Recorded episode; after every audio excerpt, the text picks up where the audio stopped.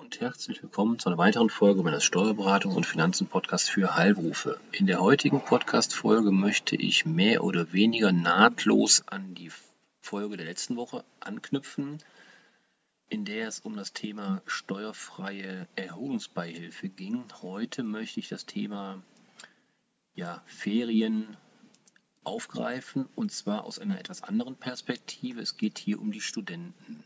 Ein oder andere würden Ihnen wird sicherlich einen Studenten immer wieder mal anstellen als Aushilfe, vielleicht das eigene Kind sogar.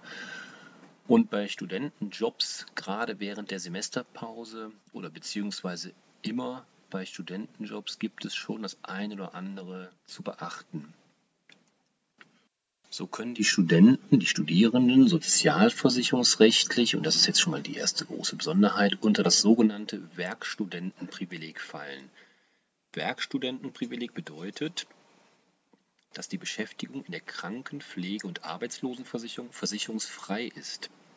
Beiträge zur gesetzlichen Rentenversicherung müssen Arbeitgeber und Studierende jedoch zahlen.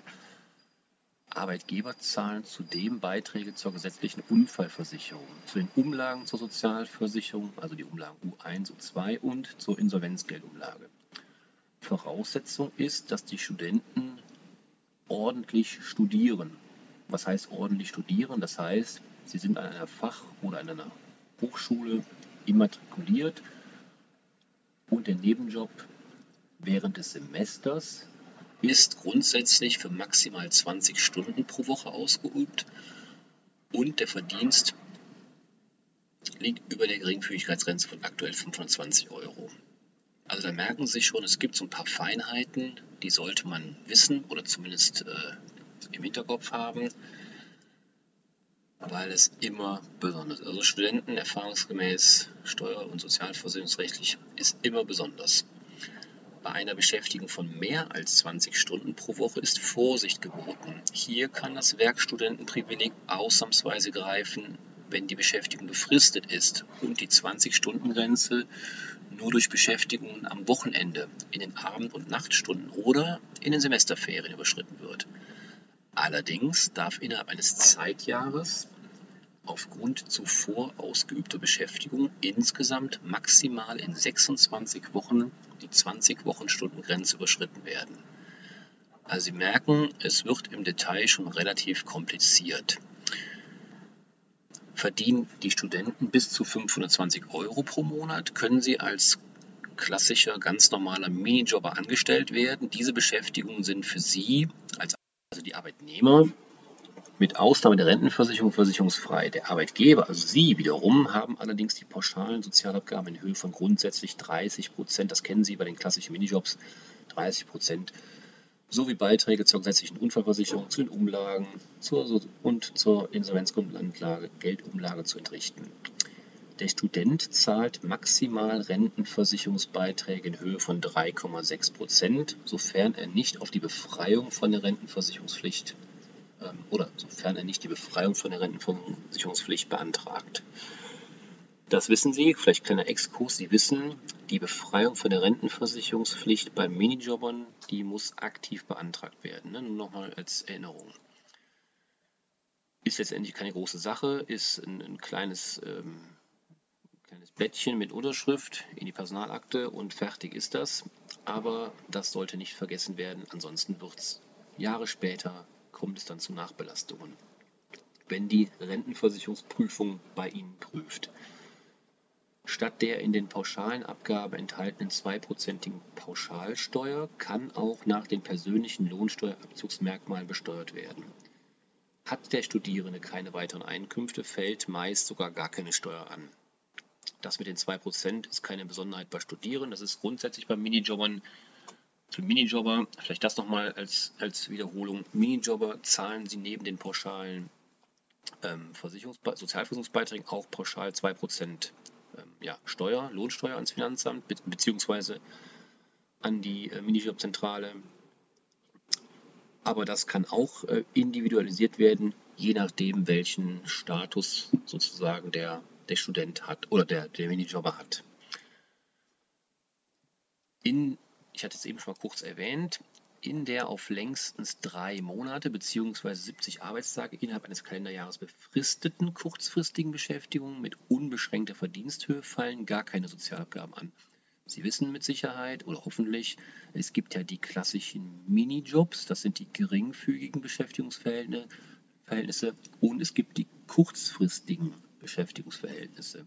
Die sind wie gesagt beschränkt deswegen kurzfristig, längstens drei Monate bzw. 70 Arbeitstage innerhalb eines Kalenderjahres.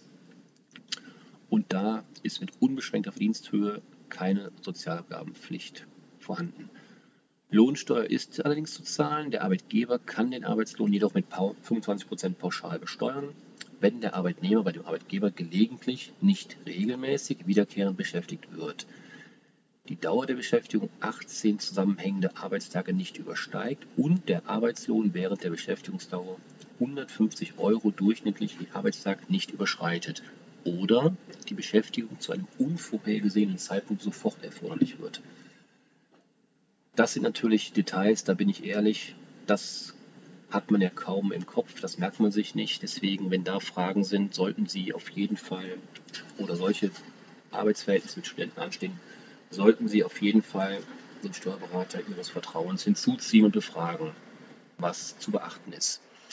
Aber Sie können schon mal mitnehmen, im Hinterkopf behalten, es gibt Möglichkeiten, komplett ohne Sozialabgaben die Studenten anzustellen. Völlig unabhängig, das ist der letzte Aspekt meines heutigen Podcasts, völlig unabhängig vom Nebenjob ist die Krankenversicherungspflicht von Studierenden zu sehen. Hier gibt es wiederum zwei Möglichkeiten. Entweder sind die Studierenden über ihre Eltern oder den eigenen Ehegatten familienversichert oder in der studentischen Kranken- und Pflegeversicherung eigenständig versicherungspflichtig. Grundsätzlich gilt, und das ist jetzt mein, mein Tipp am Ende der Folge, damit es bei einer Betriebsprüfung kein böses Wachen gibt und seien Sie sicher, das wird geprüft. Die Rentenversicherungsprüfer kommen alle in der Regel vier Jahre zu Ihnen in den Betrieb bzw. Zum, zum Steuerberater und prüfen die Lohnabrechnung bzw. ob, ob die Sozialversicherungsbeiträge angemessen entrichtet wurden. Und damit es bei diesen Betriebsprüfungen oder natürlich bei der Prüfung des Finanzamtes kommt seltener vor, aber natürlich gibt es die auch, wenn es bei diesen Betriebsprüfungen kein böses Erwachen gibt, sollte bei der Beschäftigung von Studenten stets genauestens geprüft werden, wie diese sozialversicherungsrechtlich behandelt werden müssen.